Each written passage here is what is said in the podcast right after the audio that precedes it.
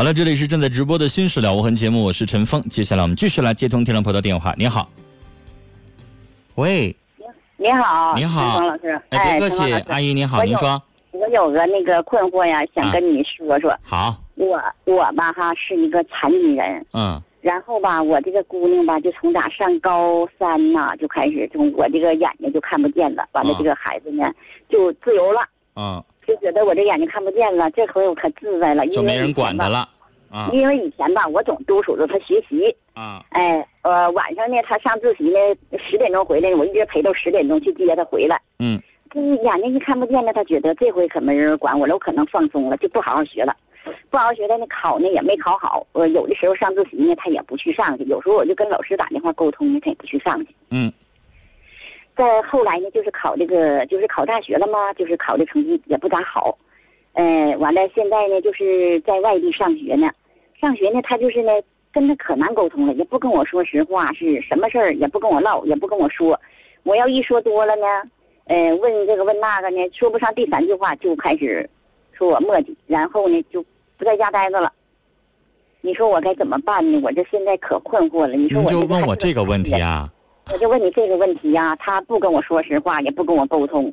阿姨，我这么跟您说啊，嗯我自己没孩子，但我嗯告诉您，我要有孩子的话，我也会跟他没法沟通。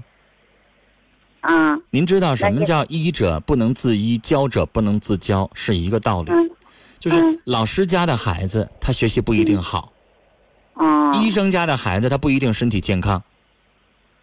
嗯就是您可能会觉得我在节目当中去给别人处理问题，但是你要问我说我自己家要有这么一个孩子，我告诉您，我可能跟他也沟通不了。我自己本身就带学生我，我自己带的学生，哎我告诉您啊，我遇到过太多太多这样的问题了。就是包括我带本科生，我还带研究生。你带本科生的时候，还有我还带高中生哈。你知道有的家长就干脆就没法跟那孩子说话。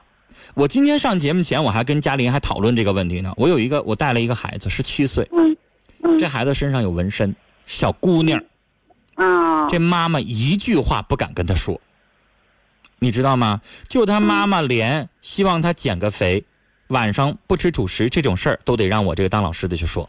我有的时候我就问我说：“你这当妈的怎么就到这么个地步了？而且他是单亲家庭嗯啊，就离婚了。嗯但是你知道这妈一说这话，眼泪都要掉下来了。那咋整啊？这孩子就是我心头肉啊！我管多了，孩子就给我离家出走啊！真就不跟我联系啊，手机就敢撇了啊！我十天就找不着这孩子呀！你知道我一听完了之后，我确实也理解当父母的孩子就这么就这样。现在这九零后的孩子，那叛逆心理，你真就不敢说多说一句。你知道老师有的时候说吧还好一点，对呀，因为孩子可能多多少少知道这老师啊，可真不是惯着你的家长嗯啊。你你跟老师说的话，老师真就有招治你，但是家长他就真觉得你能把我咋的啊？他就跟你较劲，然后最后他就赢了。就是我想跟您说，阿姨，这样的问题，你想让我说说孩子怎么就能够听你这个当妈的话？嗯，我想告诉您，太难了。还是我太难了哎呀，我家也是单亲家庭，就我自己领着他，从小就供着他，一直供到现在呀，我就是也挺不懂。我想问您，孩子现在有没有走歪道？您觉得？我现在他不跟我说实话呀，我要是一跟他孩子沟通，他爸呢就走了。孩子爸爸没有，去世了。我从啊八岁，他八岁我就领着他过到现在，我就跟他说：“妈妈供你不容易啊！我现在都是个残疾人了，那个我还硬着头皮供着你这个家庭当中有没有他其他的可以信赖去跟他说两句话的人？呃，就是有姨，一个姨她的话能听吗？姨的话他现在也不听，就是谁跟他说话都听不进去。再说多了，我就就像你说的，我就走了，不回来了。然后你给我打电话，阿姨要是这样的话，真没招打是电话不接，这个社会得有个人，他能够听他的话，他尊敬。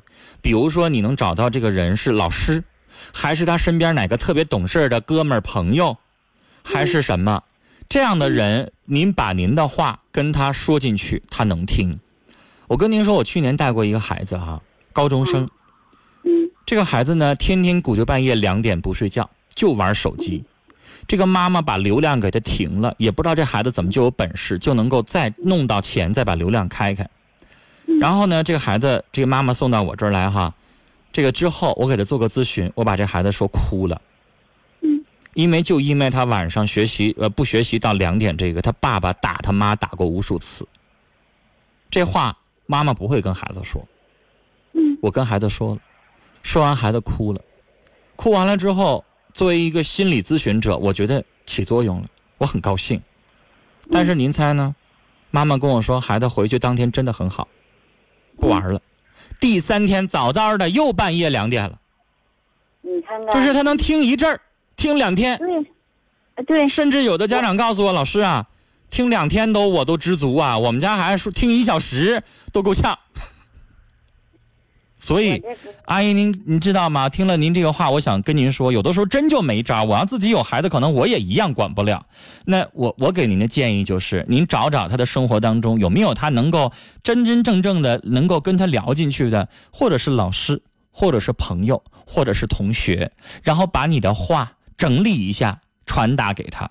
让他有个正道做，找一个以后能够正经的营上，别光玩儿。光玩不行，这妈妈是单亲家庭还是残疾人，供一个孩子确实不容易。但这话无论如何从您的嘴里边说出来，他一个字儿他都听不进去。